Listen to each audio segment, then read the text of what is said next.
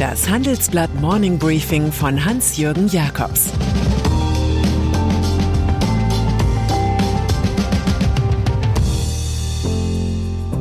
Guten Morgen allerseits. Heute ist Montag, der 1. August 2022. Und das sind unsere Themen. Habeck und Lindner im Fegefeuer der Eitelkeiten. Niederlage und Triumph der Fußballerin. Boris Johnson und sein Hochzeitssponsor. Nach einer kurzen Unterbrechung geht es gleich weiter. Bleiben Sie dran. Die Welt steht vor gewaltigen Herausforderungen. Zum einen die Energiewende voranzutreiben und gleichzeitig den Klimawandel einzudämmen. Und auch der Energieträger Wasserstoff gewinnt weltweit immer mehr an Bedeutung. Doch wie geht es weiter? Erfahren Sie mehr auf dem Handelsblatt Wasserstoffgipfel 2024 am 12. und 13. Juni in Essen. Infos unter handelsblatt-wasserstoffgipfel.de. Mit dem Vorteilscode Wasserstoff 2024 erhalten Sie einen Rabatt von 15% auf die Tickets. Ampelkoalition.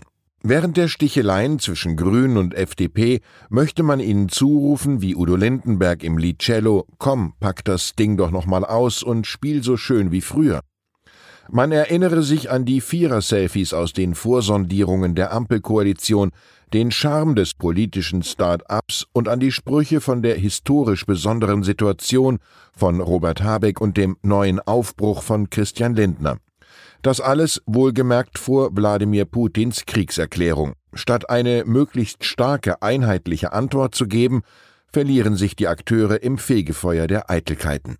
Aktuell fordert der FDP-Chef den früheren Grünen-Chef auf, endlich die Verstromung aus Gas zu beenden und Atommeiler länger laufen zu lassen. Habecks Wirtschaftsministerium dagegen kontert, dass ein völliger Verzicht auf Gas im Stromsektor zu Stromkrise und Blackouts führe. So geht das fast täglich. Übrigens kann völliger Verzicht auf Regierungskunst in politischen Notlagen auch zu Blackouts führen, in diesem Fall im Verhältnis zu den Wählern.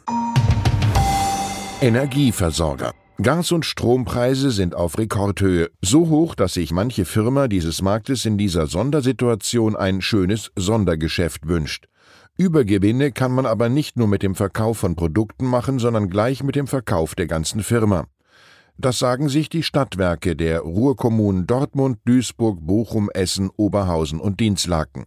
Sie bieten ihren Besitz Steag an, wie wir exklusiv erfuhren. Es handelt sich um den fünftgrößten Energiekonzern des Landes. Er hat aber fast eine halbe Milliarde Euro Nettoschulden und muss 1,23 Milliarden Euro an Pensionsrückstellungen schultern. Für den grünen Sektor Wind- und Solarparks, Biogas, Geothermie, Müllheizkraftwerke scheint es etliche Interessenten zu geben. Nicht so viele für das Kohlegeschäft. Im Herbst soll die Investmentbank Morgan Stanley vielleicht auch Macquarie einen Deal betreuen. Aus den Stadtwerken sollen Finanzkraftwerke werden. Fußball-Europameisterschaft. Das größte Interesse der Deutschen galt gestern Abend mal nicht dem Gaschaos, sondern den Fußballnationalspielerinnen. Nach einem bravourösen Spiel im Finale der Europameisterschaft verloren sie 1 zu 2 gegen England. Hier entschied eine Unachtsamkeit das Match zweier gleich guter Mannschaften, die verdient ins Endspiel in Wembley kamen. Was soll man sagen? Beeindruckend bei den Deutschen eine teambezogene, faire, äußerst positive Spiel- und Gesprächskultur zu erleben.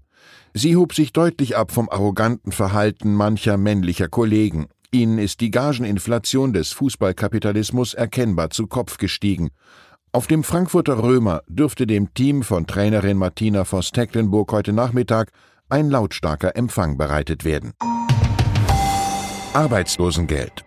Auf dem Arbeitsmarkt ist die Corona-Krise überwunden, nicht aber in der Arbeitsverwaltung. Zur Bewältigung der Pandemie hat die Bundesagentur für Arbeit in Nürnberg immerhin 52 Milliarden Euro ausgegeben. Die einst für Kurzarbeit in einem Jahr eingeplanten 157 Millionen waren 2020 zeitweise an einem Tag weg. Leere Kassen sind das Hauptproblem für Andrea Nahles, die am heutigen Montag als Vorstandschefin antritt. Die einstige Bundesarbeitsministerin kennt die Behörde gut. Sie müsste im neuen Job auf mehr Geld für Qualifizierung und Weiterbildung von Arbeitskräften drängen. Dort zeichnen sich Konflikte mit dem auf Spareffekte bauenden Finanzminister Lindner ab. Ich habe ja gar nichts dagegen, mal Bundeskanzlerin zu werden, sagte die Sozialdemokratin einst. Jetzt darf sie nichts dagegen haben, auf Geld vom Bundeskanzler zu hoffen. Cum-Ex-Prozesse. Steueranwalt Hanno Berger ist so etwas wie die Schlüsselfigur der Cum-Ex-Affäre.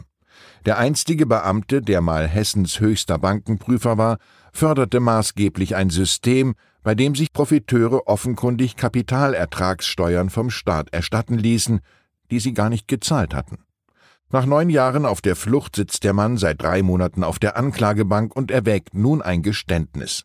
Nach unseren Informationen gab es in den vergangenen Tagen abseits der Hauptverhandlungen einen ersten Termin in kleiner Runde. Dabei sagte Bergers Hauptverteidiger, man könne eine geständnisgleiche Einlassung und eine Entschuldigung für das Verhalten nach den Taten erwägen.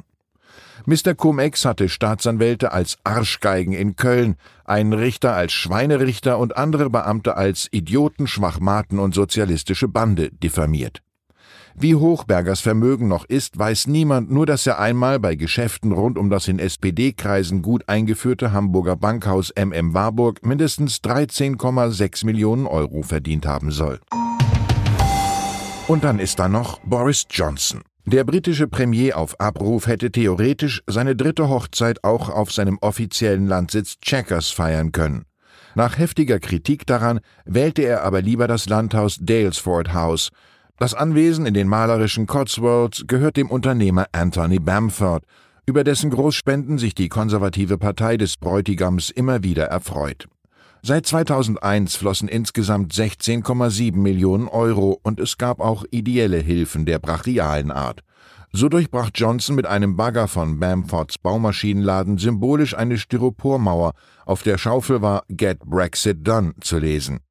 Der Big Spender soll auch einen Teil der Politikerhochzeit mit Carrie bezahlen. Sicher ist, dass den 200 Gästen diese Menüfolge gereicht wurde. Bry Röllchen aus grasgefüttertem britischem Rindfleisch, Masa Mais Tortilla Tacos und geräuchertes Barbacoa-Lamm. Ich wünsche Ihnen einen erfolgreichen Start mit Durchblick in diese Feriensommerwoche. Es grüßt Sie herzlich Ihr Hans-Jürgen Jakobs. Zur aktuellen Lage in der Ukraine. Es ist Zeit, auch mal den ersten Schritt zu wagen und nicht immer auf die Verbündeten zu warten. Die Vorsitzende des Verteidigungsausschusses, Marie-Agnes Strack-Zimmermann, fordert bei Waffenlieferungen mehr Initiative von Deutschland. Den Bundeskanzler warnt sie davor, Putins Narrativ zu übernehmen. Drohnenangriff auf russisches Marinehauptquartier. Russland beschuldigt die Ukraine, mit einer Drohne die Vorbereitungen zur Feier des Tages der russischen Marine angegriffen zu haben. Fünf Marinemitarbeiter seien bei dem Angriff auf der Krim verletzt worden, teilte der dortige Gouverneur mit. Weitere Nachrichten finden Sie fortlaufend auf handelsblatt.com/Ukraine. Das war das Handelsblatt Morning Briefing von Hans-Jürgen Jakobs, gesprochen von Peter Hofmann. Fintech, Banken und Festival gehen nicht zusammen? Geht doch, und zwar in Berlin. Am 24. und 25. April 2024 öffnet die Messe Berlin ihre Türen für die FIBE, das neue Fintech-Festival Europas. Die FIBE richtet sich an das gesamte Fintech-Ökosystem, vom Startup über Investoren und klassische Banken bis hin zur Politik. Das Event möchte das gesamte Ökosystem zusammenbringen und eine Plattform zum Austausch bieten. Seien Sie dabei und sichern Sie sich jetzt mit dem Code FIBE-Podcast 35% Rabatt auf Ihr Ticket. Weitere Informationen finden Sie unter fibe-berlin.com.